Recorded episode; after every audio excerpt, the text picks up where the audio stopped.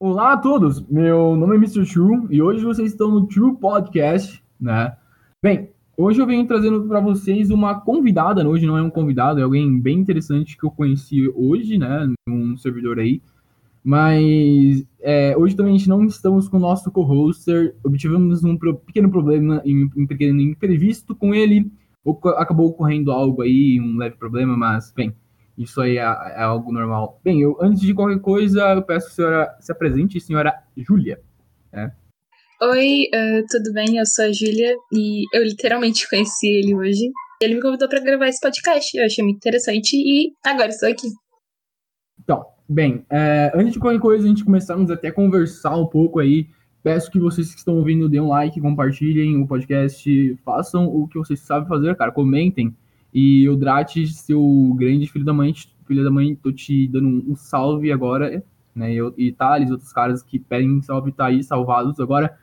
E bem, é, pode começar? Quer começar agora?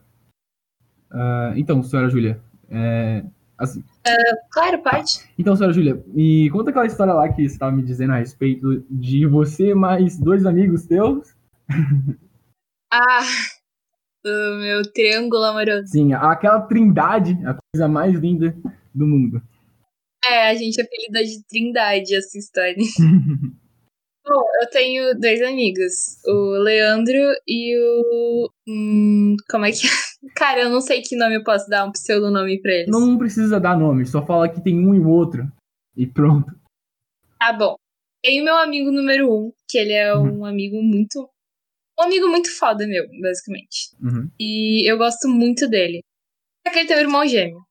E geralmente eu vou pra casa deles, de noite. E quando eu tava cantando pro Mr. True, a gente meio que tem um triângulo amoroso, porque teve uma vez que eu tava lá, a gente jogou videogame, e eles simplesmente falaram que eu podia dormir. E eu fui. E eu pensei que o irmão número um tinha deitado comigo tendo que foi o irmão número dois. E ele começou a, a falar coisas para mim, eu pensando que era o irmão número um. E geralmente acontece muito isso. E eu acho muito engraçado o fato deles eles me confundirem. E eles brigam entre si por causa disso. Porque um fica me confundindo quando o outro quer ficar lá comigo e não sei mais o que. É muito estranho. A, a coisa engraçada mais é nessa situação inteira é quando você consegue ver que os dois estão. Você tá em uma situação de dominância, como eu havia falado antes pra ti, e tu tá em uma situação de dominância. Você pode literalmente fazer os dois se matarem. E, e é isso que não é, acho que, muito legal para se acontecer, porque os caras não estão. Eles não estão raciocinando direito. Eles estão literalmente agindo e pensando só em sexo. A vida deles estão sendo ornamentada nessa forma, a, você, eles estão girando em volta de você. E, e você está sendo literalmente como um, um, planeta ou a órbita deles. Que eu acho que se você sair da vida deles, acho que dá um problema gigantesco. É, eu não sei se desse ponto de vista poderia ser visto assim, mas eu não vejo assim. Eu vejo que se eu sair da vida deles, eu vou ser só mais uma que saiu da vida deles, mas acho que eles ficariam um pouco tristes, eu acho, não sei, se eu fosse embora, porque eu tô lá sempre para apoiar eles, pra pra tá lá com eles, sabe? E eles eu não sei se eles valorizam isso ou não, porque o irmão número um já brigou muito comigo, enquanto o irmão número dois nunca fez nada. Ele simplesmente. Ele é muito grosso, o irmão número um. Ele é uma pessoa muito rude. Ele. É. Como é que eu posso dizer? Ele é muito impulsivo. Tipo, tem uma madrugada que eu tava falando com ele. E eu falei, ah, eu tenho um milhão de motivos para não falar contigo. E eu falo contigo. E ele vem assim, ah, mas agora me fala esses um milhão de motivos. Eu, como assim? Tu quer que eu fale um milhão de motivos para não falar contigo? Ele, sim, tu diz que a tua família não gosta de mim, não sei o que, eu quero saber os motivos. E eu tinha que passar a noite toda dialogando com ele até ele perceber que ele estava errado e que eu não tinha que estar tá me justificando. E só pelo fato de estar me justificando quer dizer que eu já gosto bastante dele. Eu acho que não só pelo caso disso, tá? Os, ele, ele tá ali, ele, ele, o irmão número um, né? É, ele tem uma relação de é, não de afeto contigo, ele tem uma relação de mais te você é uma base para ele, tu é uma estrutura emocional do cara. Que, de certa forma, se tu é, sair, ele vai ficar mais abalado. E esse é o problema. Ele criou uma dependência de você. Você percebe disso? Você percebe isso? Que se um cara cria uma dependência de você no meio que ele não perde a, aquilo, aquela atração, ou toda aquela química, né? Aquele jogo de atração, sabe? Sim, eu percebi bastante isso pelo fato de que teve uma vez que eu tava tão irritada com ele que eu ameacei sair da vida dele e nunca mais voltar. E nesse momento ele ele quebrou, porque ele, ele nunca esperou que eu dissesse isso, porque eu sou uma pessoa muito carinhosa, de certa forma, e eu nunca. Nunca digo, ah, vou sair da tua vida. Geralmente são as pessoas que saem dela. E ele sabe disso, porque ele me conhece há muito tempo. E eu disse pra ele, eu vou sair da tua vida e tu nunca mais vai me ver e tu vai sentir minha falta. E nesse exato momento ele disse, tá bom, vou parar de ser um idiota contigo, só por favor, fica. O problema, então é isso que tá, cara. Ele, ele, ele tá, você tá percebendo que ele tá sendo ornamentado, ele tá tipo, cara, se você sair, eu me fodo, se você continuar, eu me fodo. Mas você tem que fazer esse cara perceber e, e se colocar na real que essa não é a realidade. O mundo não vai girar assim, não vai funcionar assim. Porque se tu quiser, literalmente, é sério, você tá em uma posição, como eu falei, de poder. Se tu quiser, você coloca, você faz ele como capacho.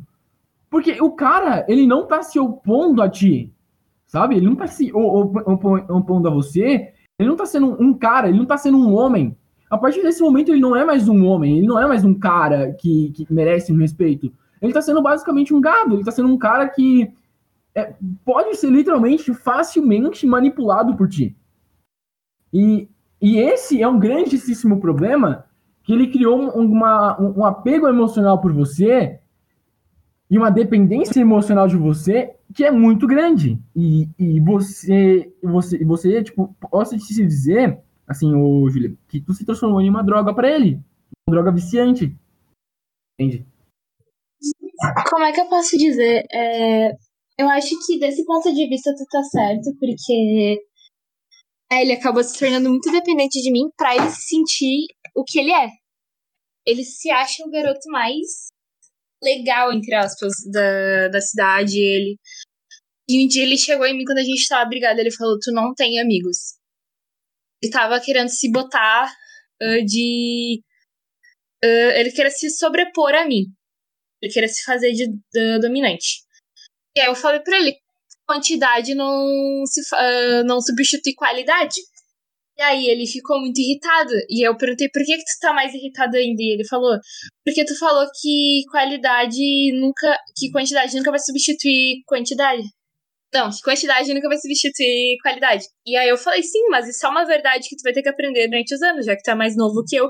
Um dia tu vai ter maturidade suficiente para aprender de que Tu pode ter cinco amigos na tua vida inteira e se esses cinco amigos forem teus amigos de verdade, eles vão estar lá pra tudo que tu precisar.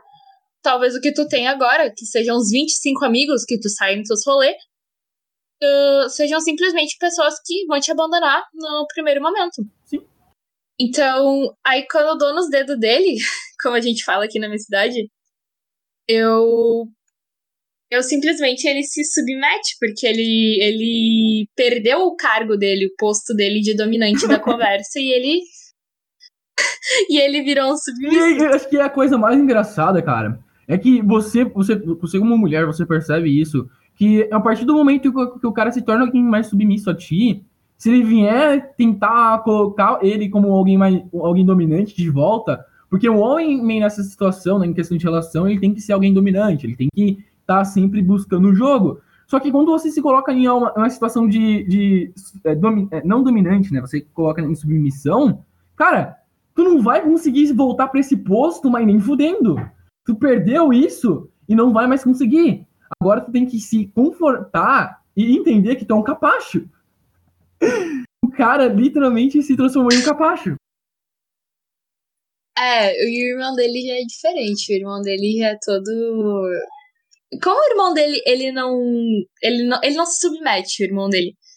Ele não. O irmão número dois, ele simplesmente ele não. Ele não deixa. E aí eu respeito isso nele, porque eu não me importo de ser submissa de vez em quando, mas tipo. ele, sei lá, quando a gente tá fazendo qualquer coisa, ele, ele é o dominante. Ele vai estar tá lá e ele vai fazer tudo o que ele quiser fazer. O irmão número um, não, ele já é mais submisso. Como deu pra perceber em toda a nossa conversa. E ele.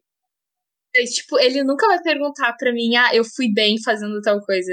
Ele vai falar, eu sei que eu fui bem. E eu vi pelas tuas reações que, tu foi, que eu fui bem. O irmão número um já vai perguntar: Eu fui bem, de verdade, sério, tu gostou? Foi bom? Não Nossa, a insegurança do maluco é algo grande. E que, tipo, isso te afasta também, né? Se você for ver, ele vai te afastando. Então, ele tá criando uma puta de uma barreira entre você e ele. Que ele, ele ainda foi a ponte, né? Ele ainda foi a ponte para você conhecer o outro irmão dele. Então, você tá vendo literalmente, acho que o extremo dele, né? O, o totalmente alguém ao, oposto a ele que teve uma, uma melhor, não melhor educação, é claro, mas ele entendeu melhor o como é que funciona a coisa e como é que ele tem que agir melhor. Sendo que o outro ainda, ele, ele não entendeu nada ainda, ele ainda não entendeu como é que tá. É porque, como é que eu posso te dizer, o irmão número dois, ele. Ele amadureceu muito mais rápido do que o irmão número um, porque quando eu cheguei a primeira vez na casa deles, para conhecer e tudo mais, o irmão número dois já chegou em mim e falou: Olha, eu já sou um homem. Eu já não sou mais virgem, eu já, eu já fiquei com muitas garotas, não sei o quê. O meu irmão não. O meu irmão, ele nunca ficou com tantas garotas e ele se acha o fodão e ele não é o fodão. E ele tem que ter noção disso e ele vai querer ficar contigo, porque tu é uma garota que tu gosta dele, ele sabe disso, e talvez ele se aproveite disso. E eu falei, ele não vai se aproveitar, nem um pouco. Eu que vou me aproveitar dele. Nem aí. Mas é aí que tá, então. É aí que tá. Você tem que. Uh, você tem que ensinar esse puto. Você tem que ensinar esse cara falando, cara, te bota como lugar. Te bota como homem, porra. Tu não tá sendo cara. É. Porque se você deixar isso, claro, se tu deixar ele, ele desse, dessa forma e não passar uma lição para ele, e também você não colocar, faz, não passar uma lição para ti mesma, que, beleza, eu sei que você não vai escolher ele de jeito nenhum dessa forma que ele age, desse, desse jeito, ele, ele não vai ser escolhido. Ele não vai ser o cara que. Mas eu acho que tu não entendeu. A gente não tá numa relação de escolher um ao outro. Ou de querer namorar, ou, sei lá, ter alguma coisa para futuro. A gente não tá tendo esse tipo de relação. Não é assim que funciona nosso relacionamento. Nosso relacionamento é: eu vou lá, eu jogo com eles, eu durmo com eles, eu almoço com eles e eu vou para casa. E acabou o nosso relacionamento aí, nesse eu vou para casa. E ele só volta a acontecer de novo no, a partir do momento em que às três da manhã eu bato na casa dele. Tá, mas o que, que faz você aparecer lá? Se, eu sei que você tem. É porque assim, eu tenho muita crise de ansiedade de noite. Muita. E eu não consigo contar para os meus pais. Então eu saio. Eu simplesmente pego, saio e eu sei onde é a casa deles. Eu vou até lá e eles me abraçam, dizem que vai ficar tudo bem. E eu me sinto bem lá. Só que nosso relacionamento. Tipo, uma vez eu perguntei pro irmão número um se ele me namoraria. Ele ficou ofendido. Nossa, velho. Ele falou, por quê? Não sei o quê. Tipo, ah, não sei o quê, você. Por que você tá afim de mim? Não sei o quê, não sei o quê. E eu, não, capa paz, não tô afim de ti, não. A gente só faz tudo que a gente faz. Por que uma mera isso? uma mera conveniência da minha vida. Caralho! Eu não sei se. Vamos lá. É, eu não sei se o cara é tapado, né? Mas. É que é também uma forma dele de se defender e esquivar disso tudo, né? É uma forma de. Tipo... É, então, ele não quer. Ele não quer ter um relacionamento sério com ninguém. Nem que essa pessoa seja eu. A única garota que meio que suporta as crisezinhas dele de piti. Uhum. Mas é aí que tá, ele suporta as tuas também. Então, você, percebe que tem alguma coisa aqui. A tua relação com eles, é, eles te dão um suporte em si, eles vão te dar um suporte emocional, e você dá o suporte, não o suporte emocional, claro, você dá um, um meio que um suporte emocional, mas tem uma coisa bem estranha, você sabe disso, né? Tem algo muito estranho. Eu sei, tipo, tu não chega e diz para todo mundo, ai, eu fico com dois irmãos, tá ligado? Tu não chega assim numa pessoa. Só com intimidade. Tipo, eu cheguei em ti porque eu já não me importo mais se as pessoas souberem ou não, mas eu, eu achei um cara legal, foi por isso que eu te contei isso, mas. Se tu vem em qualquer outra comunidade ou qualquer outra coisa na internet, eu não vou nunca chegar nas pessoas e falar, ah, já fiquei com irmãos gêmeos ao mesmo tempo. Nossa, tá velho. E você falar dessa forma, a questão é o problema também da forma que você vai colocar isso para dizer, porque é, se eu tipo, se chega em contar isso para qualquer outra pessoa, isso vai dar um leve problema, que vai te julgar como uma vagabunda, por causa que a forma que tu vai estar tá colocando isso é meio, meio ruim.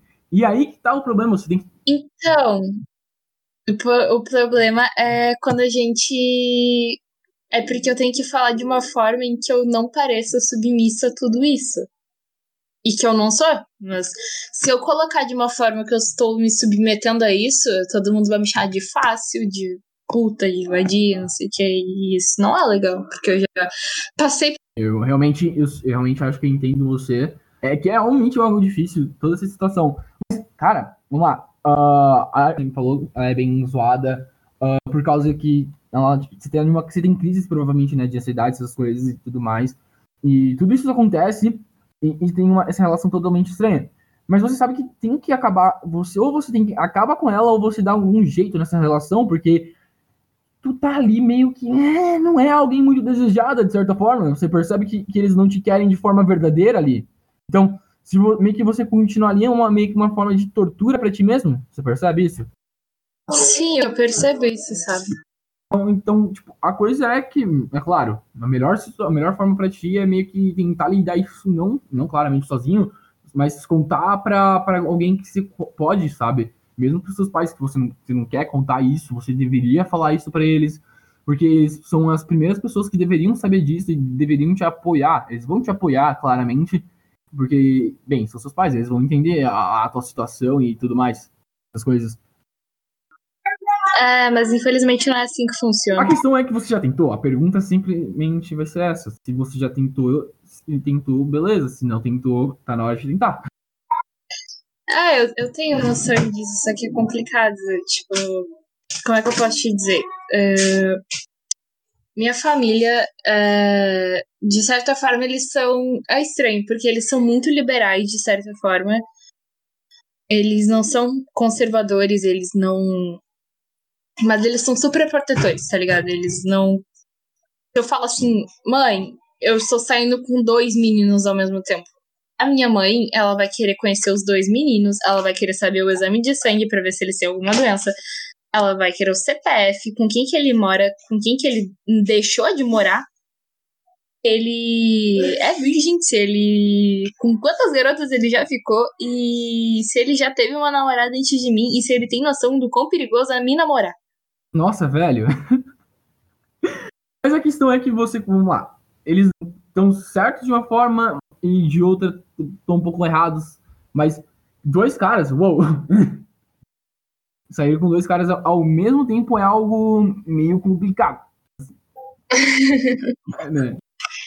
Ah, não é complicado, Deus. É, é tudo no sigilo, na real. Tá, pera, como é que a questão é? Como é que.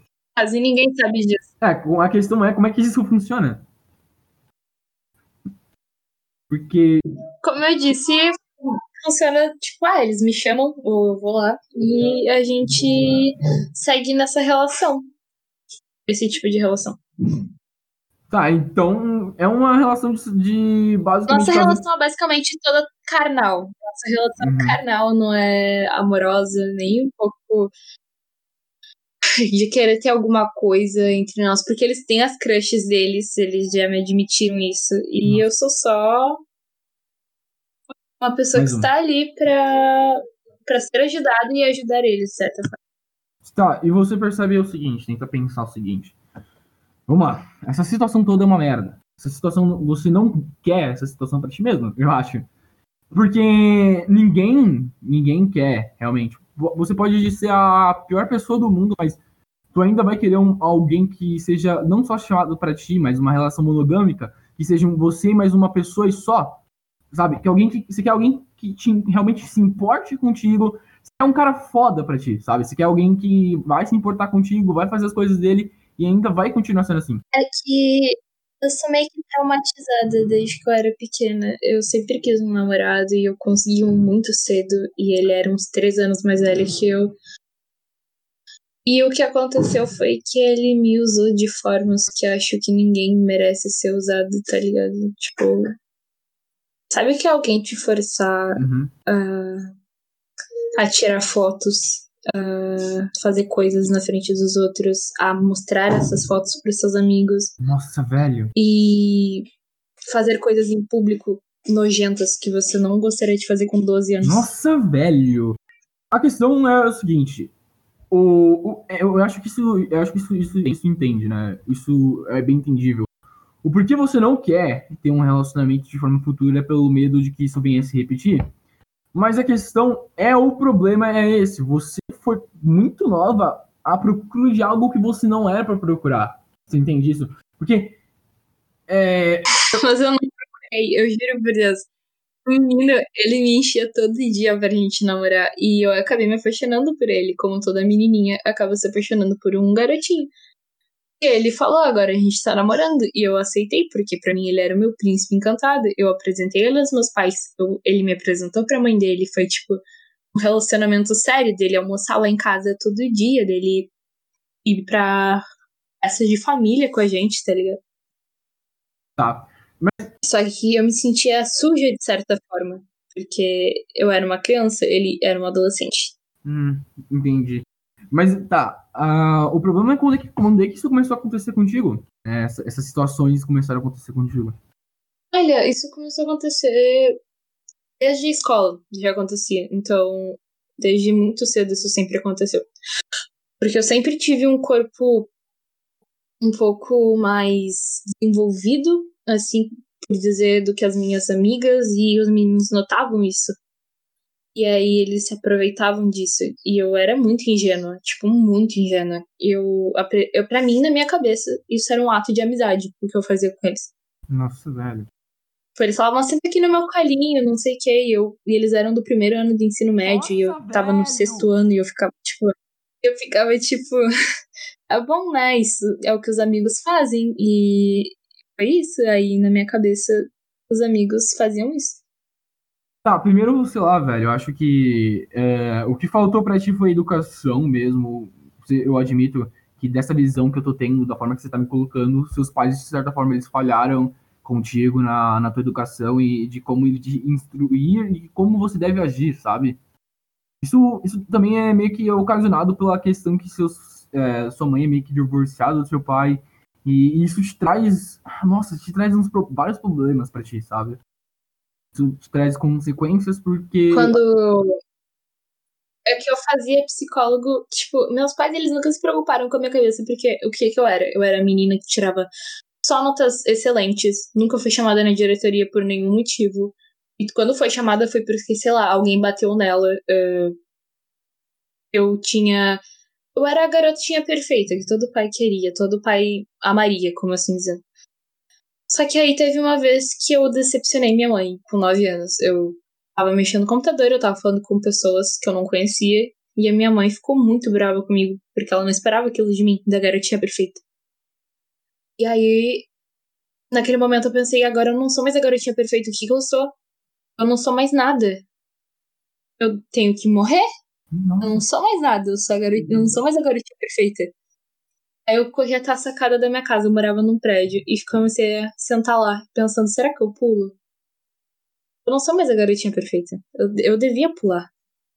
E alguma coisa na minha cabeça disse, ah, tu, é- tu devia pular. E a minha mãe falou, não, tu não vai pular, tu não pode pular. Julia, não pula. E eu pensei, por que, que eu não posso, por que, que eu não devo pular? Eu te decepcionei. E ela, não, porque eu te amo. E aí eu falei, cara, se ela me ama, então tá tudo bem. Não tava tudo bem. Depois, dessa, depois que eu saí da sacada, minha mãe quase quebrou o meu pulso nossa, velho. pra eu não fugir. E ela ligou pro meu pai. E o meu pai ia chegar em casa e ele ia me arrebentar. Por quê? E aí eu pensei, olha, eu vou fazer? Aí eu peguei uma faca de cozinha e corri até a cozinha e falei que ninguém ia chegar perto de mim. Que ninguém ia me machucar. Sim. Mas, cara, a reação dos seus pais foram as piores possíveis. Quando alguém se tenta fazer algo desse tipo, cara, você não agride.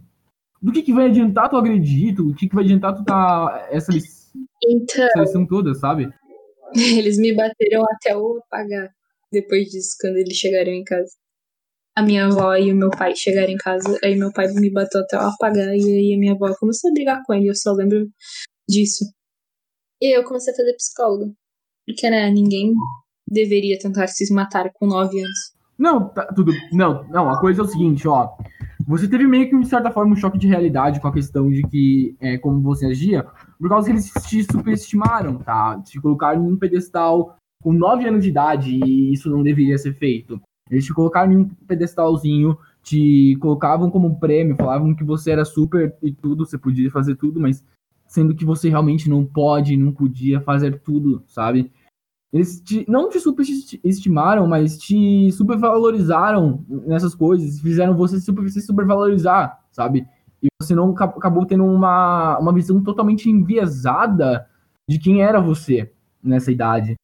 E, e isso, quando você percebeu que você estava fazendo isso, quando você teve, teve esse meio que pequeno choque de realidade, tu viu que as coisas não eram como estavam sendo apresentadas e o que te ocasionou tudo isso, as próximas ações que vieram depois disso, foi o, o, a grande, o grande problema que eles te agrediram.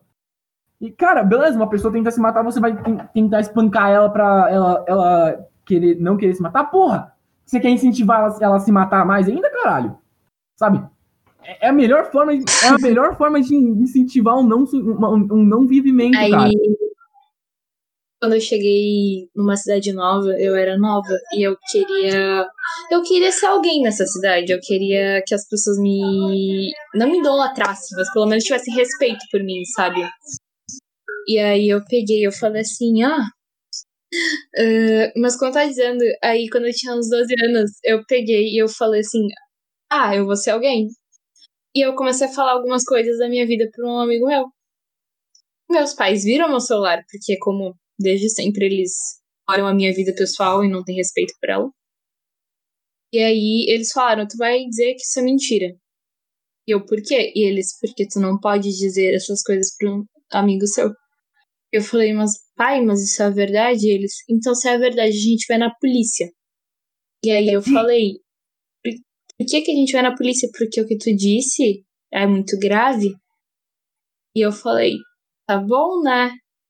Aí a gente não foi na polícia, porque eu tive uma crise pensando, porra, eu vou ter que. Aí meus pais mandaram assim pra ele, dizendo que eu era uma mentirosa, eu não tinha juízo e que tudo que eu tinha falado era uma pura mentira. E é uma cidade muito pequena onde eu moro, tem 28 mil habitantes. Então, ele soubesse que eu sou uma mentirosa, o que eu não era, mas se ele. Uh, meus pais dissessem que eu sou uma mentirosa, ele ia acreditar que eu sou uma mentirosa e ele fala para todo mundo que eu sou uma mentirosa, porque é meio que assim que funciona aqui.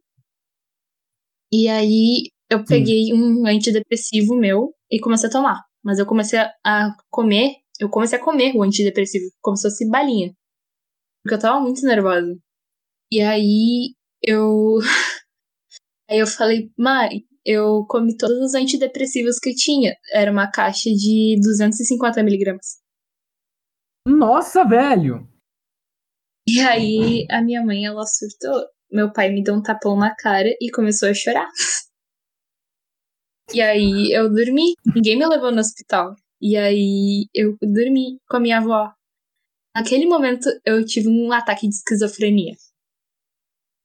Nossa, velho. Eu peguei e falei assim: olha, uh, mãe, o que, que é aquela aranha preta andando na minha cama? E minha avó, que aranha? é essa aranha? E aí eu toquei nela e ela começou a subir em mim. E eu, você não tô vendo que tem uma aranha subindo em mim? E começou a surgir várias aranhas pretas na minha cama. E eu só via elas. E coisas pretas começaram a derreter do teto. E eu só via aquelas coisas. E eu comecei a gritar e comecei a me debater. E eu comecei a falar: Mãe, mãe, mãe, as aranhas estão me comendo, as aranhas estão me comendo. E aí eu apaguei de tanta dor que eu tava sentindo por dentro. Hum. Eu tive um, eu entrei em coma por uma semana e pouquinho. Tive uma convulsão no meio do caminho e um ataque cardíaco por causa dos antidepressivos que eu tomei. Vamos lá. Um problema total. Base familiar totalmente desestruturada. Não, eram, não foram bons pais, não, não aprenderam a ser bons pais, não souberam ensinar uma criança. Eles não tiveram, provavelmente não te deram uma. uma é que assim, o, eu não cresci. Eu cresci vendo o exemplo do meu pai biológico e do meu padrasto e da minha mãe, que são três pessoas totalmente diferentes. Tipo, meu lógico, ele é um canalha, ele, ele bate em mulher, ele bebe muito, ele é contra a lei, basicamente, e se faz de santo, sabe aquela pessoa que, tipo, todo mundo idolatra, mas por trás da máscara é só um bom. É um bando de coisa podre. Então, esse é meu pai. Aí meu padrasto, ele é o quê? Ele é. ele é um cara da, da favela, cresceu na vida, quis sair da favela. E agora ele tá me ensinando, ele me ensinou desde pequenos princípios de tu ó, ter que agradecer por tudo que tu tem, nunca dizer não para os seus pais, eu não sei o quê. E a minha mãe é filha de coronel da Brigada Militar. Então. Aí todo mundo. Aí teve um princípio diferente, tentou me botar todos esses princípios e eu tá, me tornei a eu. Questão é, acho que vamos lá, vamos seguir no plano. Não entendendo nada. Sim, eu tô entendendo a questão, vamos lá. Teu pai é um canalha, o biológico é um canalha, teu padrasto é um, é um cara que foi ensinado e tem princípios cristãos. Tua mãe é, foi ensinada e tem uma educação mais rígida e bem mais regrada por questão militar. Mas tá, a vida sua, de certa forma, tirando e excluindo a merda que quer o teu pai biológico, de certa forma, e acrescentando os ensinamentos que, seu, que o seu padrasto em si te passou, cara, eles são os melhores princípios e melhores ensinamentos que podem estar sendo passados para uma criança, que são os princípios da igreja. Eu mesmo sendo ateu, não tendo essa crença, eu vejo que a moral cristã em si é algo boa demais para qualquer pessoa. E se tu tá tendo, tem a moral cristã contigo, né, os ensinamentos... Ele é ateu também. Sim, mas todo, todo ateu ainda é baseado do ainda tem a moral cristã em cima disso, não importa, você não pode negar. Nós vivemos no Ocidente e não tem é, como negar isso. A nossa... Verdade. A nossa, a nossa ética e nossa moral foi baseada no cristianismo. E ele, de certa forma, ele é mais cristão do que ateu em si, por causa que ele tá te passando algo de que é basicamente ser como ser como um cristão, cara. Ser como Cristo, buscar ser, buscar a ser como Cristo, de certa forma. Quer não dizer não aos seus pais, respeitar as pessoas e outras coisas que ele te falou. Então, se você segue, de certa forma, isso, tu é cristã. se tu segue Mas ele falou vida nisso. Esses dias, eu vou só comentar um negócio que ele me falou esses dias, que eu tava pensando, ah, moral cristã, não sei o que, mas ele falou assim que eu vou, como eu vou pra um colégio novo ano que vem, eu vou sair do país e eu vou pra um colégio novo. Ele falou: "Ah, tu vai pra minha terra?" E como tu vai pra minha terra, a gente vai, eu vou já te ensinar como é que funciona, você tem que impor respeito. E eu como eu imponho respeito? Se alguém mexer contigo, tu quebra a cara dessa pessoa. Eu, pai, como assim eu quebro a cara dessa pessoa? E aí ele disse assim: uh, é, tu vai ter que quebrar a cara dessa pessoa. Se, se vier uma ganguezinha, tu tá, tu tá nem aí, tu tem que quebrar a cara de todo mundo. Mesmo que tu apanhe um pouco, tem que bater. Eu vou estar tá lá pra te defender. Na diretoria, mas na rua é tu se vira. eu falei, tá bom, né? É assim que funciona lá, eu vou ter que me virar. Nunca briguei na vida, mas vamos lá. Sim. Uh, mas continuando entendendo a coisa que eu tava falando sobre a moral cristã, ela é realmente boa pra tua vida e se você seguir ela, de certa forma, vai ser algo muito bom pra ti. É, parece uma puta hipocrisia, do caralho eu falando algo desse tipo, né? Mas, mas é uma verdade. A gente tem que, tem que seguir a verdade, aquilo que é mais certo para ti. Olha, as coisas que aconteceram merdas é, para ti, sabe? É, é o seguinte: as coisas que aconteceram contigo foram bem merdas. Mas se tu pega essa relação e tenta não, não se baseia, vamos lá, é, em tudo que aconteceu com, com isso, né, com tua vida, é, até o momento, se você, tipo, o cara merda que, que você teve um relacionamento, você procurar o, um, que tem, ver, procurar e ver que tem um padrão em cima disso, é, que cara merda sempre vai ser um merda, sabe? Evitar caras, por exemplo, feministas, é, ou caras que não tenham uma aparência mais masculina, se tu fazer isso na tua vida, tu vai conseguir se dar muito bem. Tu vai conseguir viver bem, conseguir é, ter um relacionamento com pessoas boas. Claro. Consegui entender o que tu disse. Mas aí é uma questão mais de você, né? Procura pessoas que são mais, mais não mais religiosas, claro, mas que têm uma boa educação e, e falam isso tudo. É, é um bom princípio. É uma boa lição de estar se tirando em cima disso tudo, né? Porque aquele cara, o cara que era, ele era, É. um, ele era um merda contigo e fez você fazer aquelas coisas, tem, de certa forma, se for ver, um, um padrão de, de ação. Você consegue agora estar identificando quem é o merda antes mesmo de estar começando, sabe? Realmente. Eu olho pra uma pessoa e eu penso, olha, é muito bonito. Mas aí eu. Ah, eu quero conversar com ela, eu converso com essa pessoa. Aí ela fala uma ou duas coisas e eu só pelo jeito que ela fala ou pelo jeito que ela reage ao que eu falo, eu já fico, ah, isso aí não vai dar certo. Sim, realmente. Então, olha, agradeço, Júlia, pela tua presença, cara. Tu foi ah, uma pessoa muito boa aqui no podcast. Realmente, se tiver vontade de voltar algum dia, gravar novamente comigo, ah, agradeço. Se você quiser continuar conversando ainda comigo aí, a gente mantém contato, tá? Se quiser pedir alguma coisa, Ah, tudo bem. pedir uma, uma música aí, que é aqui no podcast, tudo final a gente pede uma música. Se tem uma escolha, por favor, não seja funk. Não tem direitos autorais. Hum, deixa eu pensar. Putz, aí agora ferra, né? Deixa eu pensar. Hum, Bota Love, da Aya Nakamura. Ela não tem direitos autorais, né? É uma música muito boa. Eu tá, acho tudo que não. bem. Qualquer coisa, se você me envia ela depois, tá? Bem, é, tchau. Tchau.